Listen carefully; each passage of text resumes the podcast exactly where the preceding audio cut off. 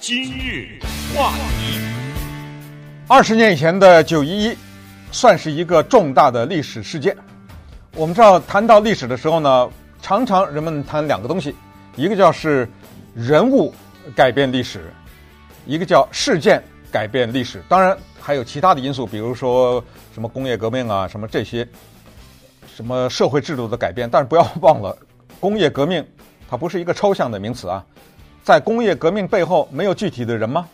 没有制造中业工业革命的一些科学家吗？那些改变历史的伟大的人物嘛，对不对？所以人物和事件是改变历史的，而九一一呢，是一个基本上可以理解为事件改变的历史。当然，它背后有具体的人，那十九个劫机的人啊等等。那么这个事件，它肯定不是偶然事件，跟美国的中东政策，跟美国和以色列的关系等等都是有关系的。但这不是我这一期节目要跟大家讲的。我主要讲的就是这么一个事件，带着它的历史的渊源发生的这个事件，对美国历史的一个侧面的改变。这个侧面就是联邦政府在国土安全方面的花费。国土安全方面的花费可以理解为海外和国内。二战的时候。打击法西斯也是为了国土安全嘛，对不对？尽管法西斯没有入侵到这个国家来，但是珍珠港反而被炸了嘛，对不对？后来日本尽管没有打入到美国进来，但是这个也算是国土安全的花费。那么在二战时候要花钱，那老百姓肯定支持，不光是纳税人要。就是掏出自己的税款来，而且在税款之上还有各种各样的募款呢，对不对？还要买什么战争的债券呐，什么之类的。这个老百姓是群情激愤，基本上绝大多数老百姓是支持的。冷战也没办法，因为冷战是共产主义社会或者是叫共产主义理念和资本主义理念相对抗的一个大型的对决，到了最后也是你死我活，变成了古巴的导弹危机啊等等。那古巴导弹危机，那几乎。美国人就觉得全死光了会，之前跟大家讲的，没有一个商店里有罐头啊，对不对？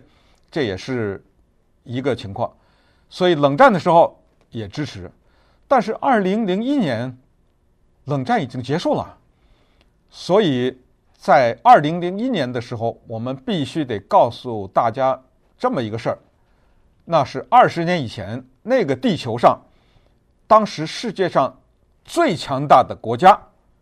没有之一，就是美国，中国还无法与美国抗衡，俄罗斯一塌糊涂，因为九十年代末整个的他们的解体，他是内忧外患，他搞他自己的国内的事情搞不明白，所以美国那个时候享受着一个非常独特的地位，他的军人。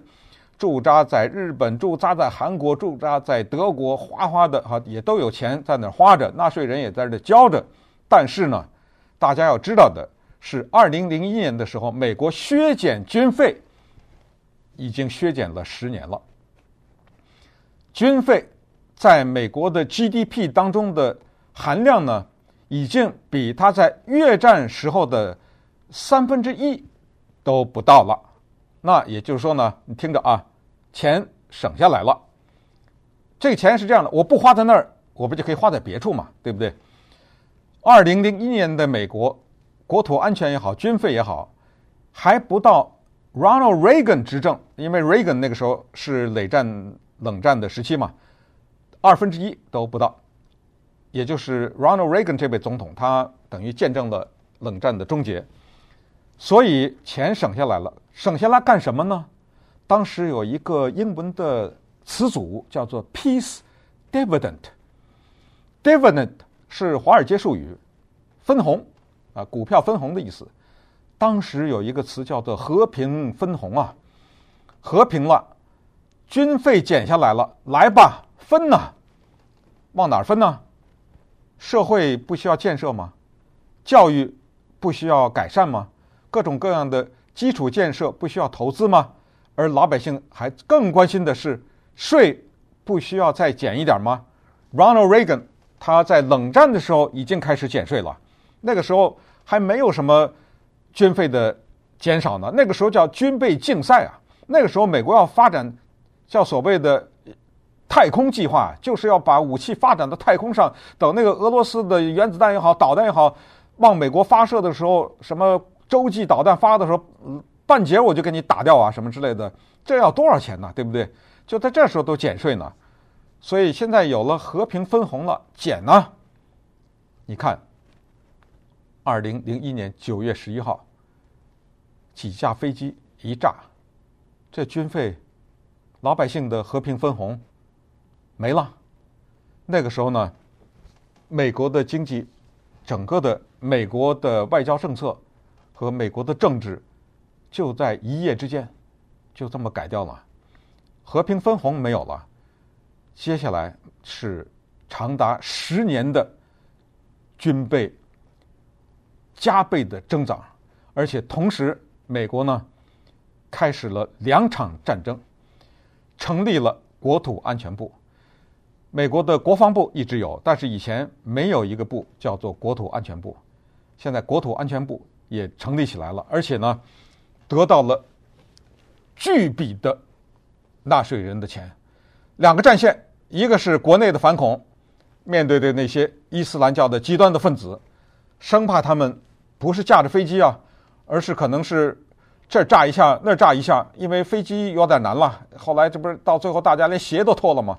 对不对？后来还有过内裤炸弹呢，大家听说过吗？对不对？所以上飞机比较难，但是别的方式它可以炸，炸你电影院啊，炸你什么其他的地方。所以国内增加了反恐，同时花钱更多的就是千里之外的两场战争，一场在伊拉克，一场在阿富汗。那么刚刚结束的二十年的阿富汗这个战争，大家也就看到了整个的这个里面像流水一样的花费和战争换来的这些难民啊什么的这些情况。那么由于在九一一之后发生的这方面的改变呢，我们看一看美国的军费呢，立刻的哗哗哗的就提高了，最高的时候占到了美国 GDP 的百分之二十。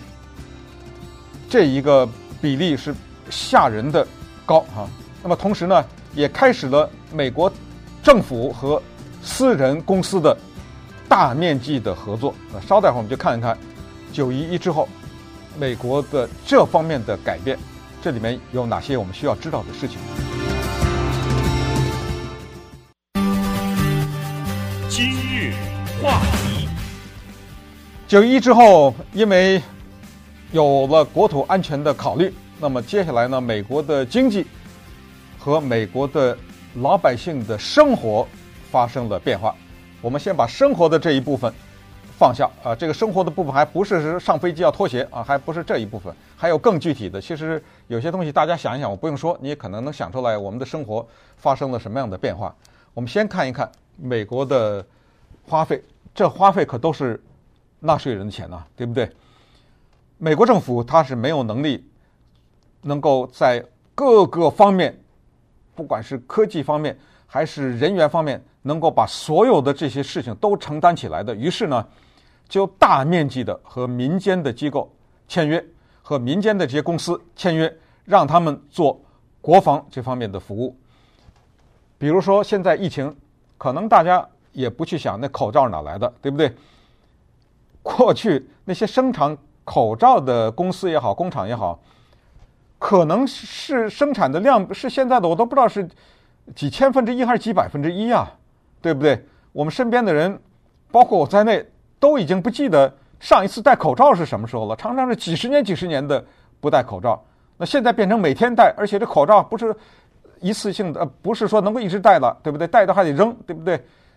那个九一一之后，不是口罩，而是国土安全，随便。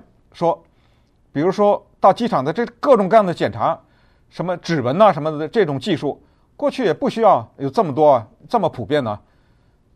包括一些个人的信息的收集啊什么的，这都需要了。所以在这种情况之下呢，你听一听啊，二零零一年的时候，就是九一一之前呢，美国国防部和民间的这种公司的政府之间的合约是多少呢？美国的国防部和四万六千个。民间的公司有合约，这个合约的金额呢是一千八百一十亿。这个也没什么意思，对我们普通人说不知道这个数字是什么意思。但是你再对比一下今天，你就知道了。二十年前，美国国防部和四万家公司签约，现在十一万。然后二十年前的签约的总额是一千亿，现在是三千七百五十亿，三倍。哎，你就知道这个里面它具体的数字的表现的，你就知道它是一个什么情况。就是美国在这方面的投资。我们先给大家举一个例子，叫做 Beacon Interactive Systems，没人听说过这家小公司。过去 Beacon 是灯塔的意思。好，那么这家公司在九一以前是干什么呢？它是在 Massachusetts，是美国的麻州这个地方，给一些什么保险公司啊，甚至是 IBM 啊，什么这种做一些边缘的软体的开发的。那么后来呢，跟美国国防部签约了，主要是跟美国的海军签约了。后来呢，他就搬到 Virginia 去了啊。现在。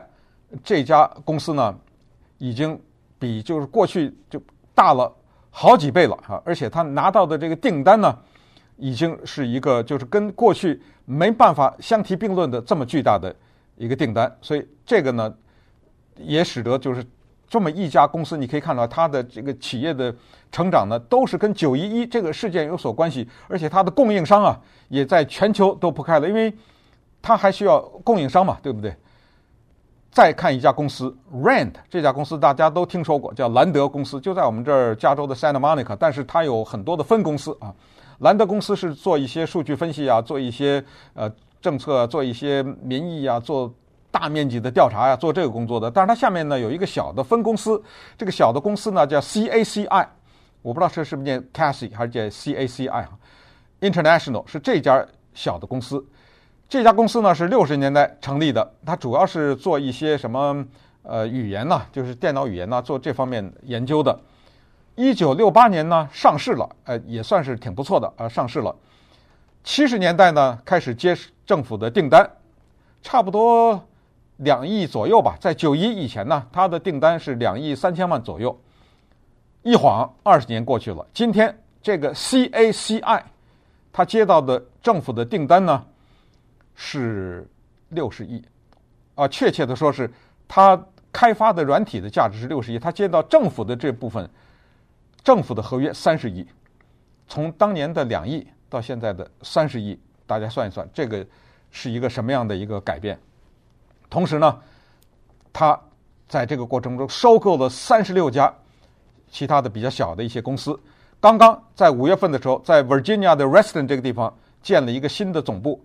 这个新的总部的占地和它的室内面积吧，算在一起是它差不多十三万五千平方英尺这么大的一块地方。他们做什么呢？就是和政府签约的这十好几万的公司，什么软体的开发啦，什么面部识别啦，就这种技术啊，指纹呐，以及各种各样的工程方面的配合呀，然后呃个人信息的分析啊，你就想吧，就是全部的目的呢都是。帮着反恐，还有无人机。你要跑到海外去打仗，你那个无人机，在一架无人机背后有多少相关的技术和人员的投入啊？对不对？也都要这些私人公司的配合。所以，它对整个的美国的经济的改变呢，是非常大的。那么，对于美国的人民的生活又是什么影响呢？首当其冲的，比一切都大的。就是个人隐私。其实我们很多人并不知道，我们的什么隐私被政府收集了。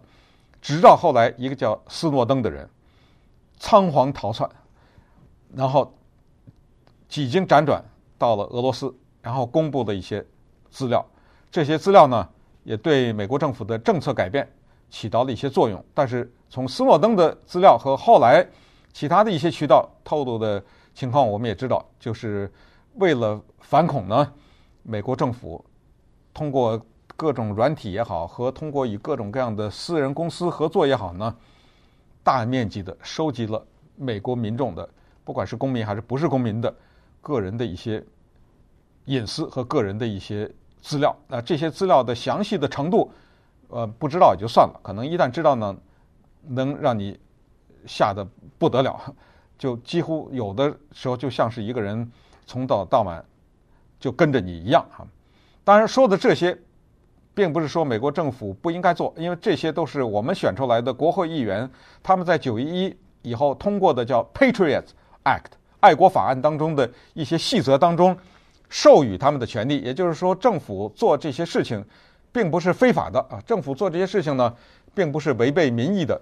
即使在斯诺登逃跑了之后，在民意当中，绝对的超过半数的人还是认为美国政府这样做是应该的，还是认为。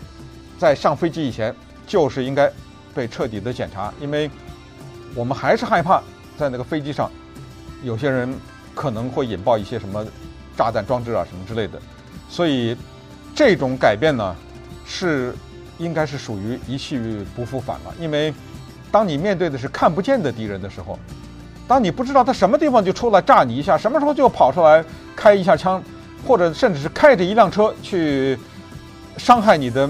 平民打乱你的生活的时候，这个就不可避免了。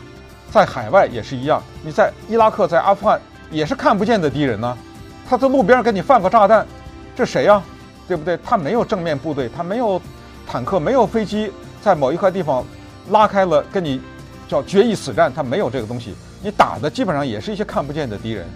所以，美国在九一之后，尽管已经过了二十年，前方的路还很长呢。